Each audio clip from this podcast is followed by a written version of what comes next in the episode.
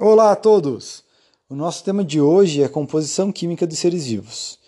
Então, gente, é, estima-se que 98% dos elementos químicos que compõem algo vivo, um ser vivo, são formados por carbono, hidrogênio, oxigênio, nitrogênio, fósforo e enxofre.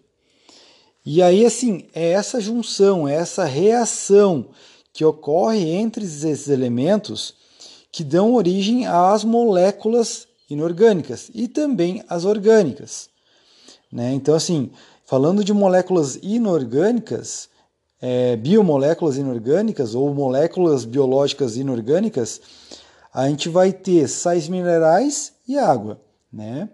Sais minerais, iodo, é, cálcio, fósforo, enfim, né? entre outros aí é, e a água propriamente dita. E as moléculas orgânicas, elas têm obrigatoriamente que ter carbono em sua constituição. Podem ter mais hidrogênio, tem nitrogênio às vezes, mas é, a, a fonte da molécula orgânica, o elemento químico primordial na molécula orgânica é o carbono. Todo ser vivo tem carbono em sua constituição, tem carbono constituindo suas moléculas, ok? Uh, e o conjunto, aquilo que fala no texto ali, no nosso texto, que o conjunto de transformações químicas que ocorre dentro de uma célula é chamado de metabolismo. Metabolismo celular, o que, que é? O que, que é metabolismo? É realmente o conjunto de reações químicas que está acontecendo dentro das nossas células. Beleza? E ele só acontece na presença de biomoléculas, como proteínas, carboidratos e ácidos nucleicos, que por sua vez vão ter em sua constituição pelo menos alguns desses elementos químicos: carbono, hidrogênio, oxigênio, nitrogênio, fósforo em menor proporção, mas fósforo e enxofre também, ok?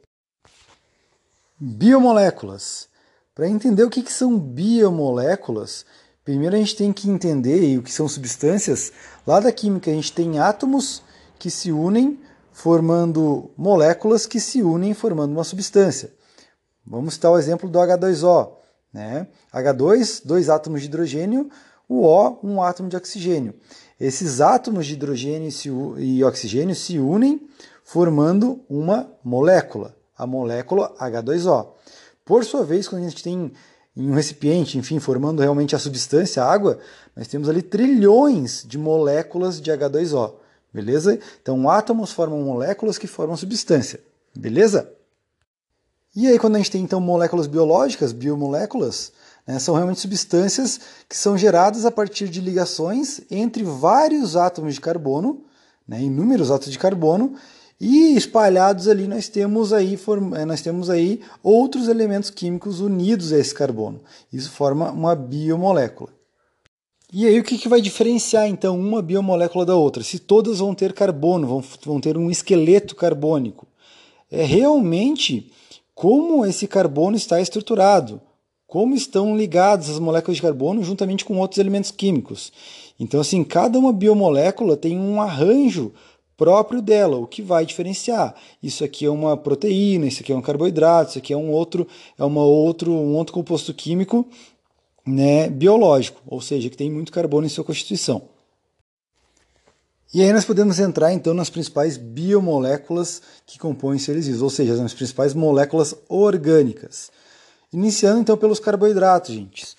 O, gente, os carboidratos, também chamados de glicídios, né, ou hidratos de carbono, ou açúcares, é, são substâncias que, que apresentam em sua constituição Carbono, lembram que toda molécula orgânica tem alguns elementos químicos que a compõem.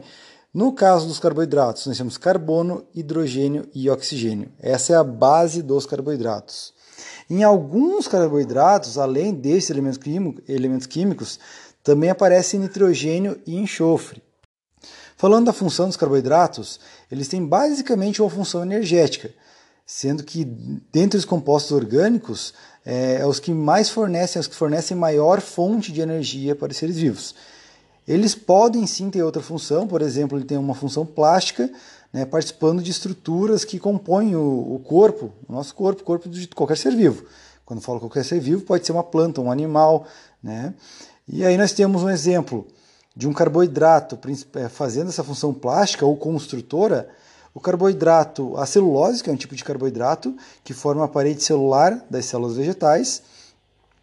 E além disso, também os açúcares participam da composição química dos ácidos nucleicos, ou seja, eles formam o nosso material genético. E aí que tem uma função de comandar e coordenar toda a atividade celular e, por fim, todo o nosso funcionamento. Os carboidratos eles são divididos em três, principalmente em três grupos: monossacarídeos, disacarídeos e polissacarídeos. Todos são carboidratos, ok? Mas o que, que vai diferenciar? O que, que é um mono de polissacarídeo? É realmente não, não tem muita importância para nós aqui biologia, né, nesse momento, pelo menos na biologia, mas é o tamanho da molécula de carboidrato. Se a gente fosse tratar de nutrição, isso seria mais importante, porque o açúcar simples é um monossacarídeo e ele é maléfico à saúde. Já um açúcar, um açúcar composto, né, mais estruturado, um polissacarídeo, assim como a celulose, né, é, ele já é um açúcar mais benéfico à saúde. Mas se tratando aqui só da diferenciação das biomoléculas, é, o que vai diferenciar entre os carboidratos monossacarídeos, disacarídeos e polissacarídeos é só o tamanho do arranjo da molécula deste carboidrato. Lipídios, também conhecidos como óleos ou gorduras, são biomoléculas que têm uma, digamos assim, uma aversão à água. Eles não são solúveis em água. Então são hidrofóbicos. É, esses lipídios eles têm em sua constituição, assim como toda molécula orgânica, carbono, e aí temos oxigênio e hidrogênio, certo? Onde a gente acha os lipídios? É, eles têm o, o, os óleos, gorduras ou lipídios podem ser de origem animal ou vegetal, sendo que em relação à saúde as mais indicadas são gorduras de óleo de, de origem vegetal. É, os lipídios devem ser, assim, a alimentação, enfim, a ingestão deve ser mais moderada, certo? Porque eles tendem a se acumular, né? É, já que eles, uma das funções dos lipídios é reserva de energia, a nossa matriz energética são os carboidratos, e os lipídios ele tem, uma, ele tem dupla função, ele tem função construtora e energética.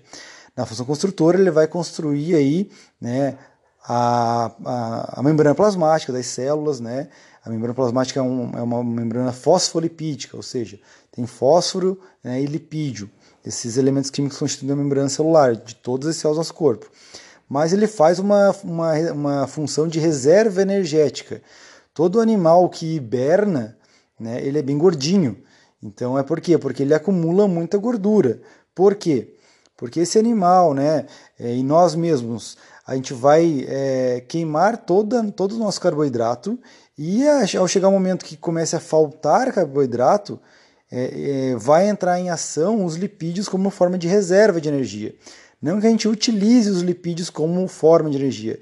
A gente vai converter esses lipídios, né, molécula de lipídio, de, de gordura, em carboidrato, aí para daí sim o nosso corpo poder usar lá dentro da célula, fazendo aí a geração de energia junto com oxigênio. Né, carboidrato e oxigênio, açúcar e oxigênio.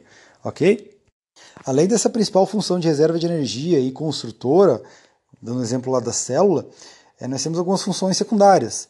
Nós temos aí a questão do isolamento térmico, né, que a gordura é um isolante térmico, então mantém a nossa, a nossa temperatura corporal. Nós temos a função aí de captação de vitaminas, enfim, e de outras eh, subfunções dos lipídios que eu nem vou entrar no momento. Proteínas. As proteínas são formadas essencialmente por carbono, né? e aí nós temos mais oxigênio, nitrogênio, hidrogênio e às vezes pode ter, dependendo do arranjo, enxofre também. São macromoléculas formadas pela união de várias moléculas menores, denominadas aminoácidos. Se a gente, eu poderia explicar de uma outra forma. O que é uma macromolécula? É algo maior, né, um polímero formado por monômeros. Assim como, digamos assim, usando um exemplo bem nosso, né? nós somos formados por células, ou seja, a menor unidade funcional, morfológica, enfim, do ser vivo é a célula, ela seria um monômero. E né, formando algo maior, que seria um polímero, poderíamos dar o exemplo nós, né? qualquer ser vivo, digamos assim, ok? Então, assim, é... no caso das proteínas, Toda proteína, a base dela são os aminoácidos. A união de vários milhões de aminoácidos forma um tipo de proteína, dos milhões de tipos de proteína, de moléculas de proteína que a gente tem formando o nosso corpo ou o corpo de um ser vivo. As funções das proteínas são variadas. Então, assim, é, as proteínas são os principais componentes estruturais, então a, a questão de, de, um elemento estrutural está muito vinculada à proteína, então é ela que compõe basicamente toda a estrutura corpórea, toda a estrutura do nosso corpo. Né? E aí nós podemos eh, utilizar como exemplo aí, é, participação na, na, nas membranas celulares, é, formam o citoesqueleto da célula, é, participam de, da composição da queratina, colágeno, formando unhas, cabelo, cascos de equinos, né, pelos de mamíferos. Então, assim, supre o organismo é, de substâncias, digamos assim, que permitem o crescimento e a regeneração corpórea, é, constituem ou formam enzimas. Né? Enzimas são, são substâncias aí que aumentam, que fazem ah, reações químicas que aumentam a velocidade de reações químicas, metabolismo do nosso corpo, formam anticorpos. Então, as proteínas formam anticorpos. O que é um anticorpo? Agora, para quem está ligado aí na questão do coronavírus, né? Anticorpo são substâncias fundamentais na questão de defesa do corpo.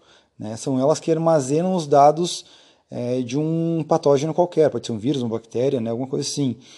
E também, além disso, proteínas formam hormônios.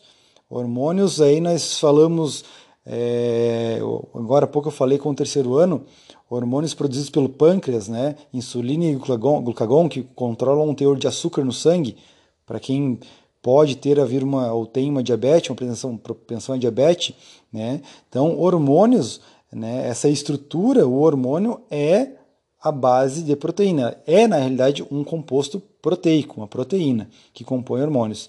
Então, assim, proteína tem uma carrada de função, aí deu algumas, as mais importantes. E por último, mas não menos importante, os ácidos nucleicos. Ácido nucleico, uma, nosso material genético, aquilo que guarda toda a nossa informação genética. Né? É, ácidos nucleicos eles são chamados dessa forma porque eles foram observados, foram descobertos primeiramente no núcleo da célula. A gente sabe hoje que tem ácido nucleico RNA extranuclear, é, né, ou fora do núcleo da célula, mas eles foram observados primeiro dentro do núcleo da célula. Então, por isso que eles foram nomeados de ácidos nucleicos. Todas as outras moléculas orgânicas são importantes, né? proteínas, lipídios, carboidratos, mas quando a gente fala de ácido nucleico, são eles que vão estar presentes e, e, e realmente comandando dentro da célula todo o funcionamento do nosso corpo. Né? Além, claro, de estar presente em todas as formas de vida. Todo ser vivo tem ácido nucleico na sua constituição, desde uma bactéria até um grande mamífero. Existem dois tipos de ácidos nucleicos. Né? O DNA, ou seja, o ácido desoxirribonucleico, e o RNA, ou seja, ácido ribonucleico. Tanto o RNA quanto o DNA são formados por dezenas, até milhões de moléculas de nucleotídeos. O que é um nucleotídeo? Assim como eu dei exemplo lá da proteína, dos aminoácidos formando proteína, aqui os nucleotídeos formando o material genético, formando os ácidos nucleicos, DNA e RNA, é, é, a mesma coisa, é um monômero formando um polímero, algo menor constituindo algo maior, assim como as células constituem um corpo, o corpo de um ser vivo. Né? Então, o nucleotídeo é a base da formação tanto do DNA quanto do, do RNA. Né? É, e aí, só fechando então em relação a ácidos nucleicos, é,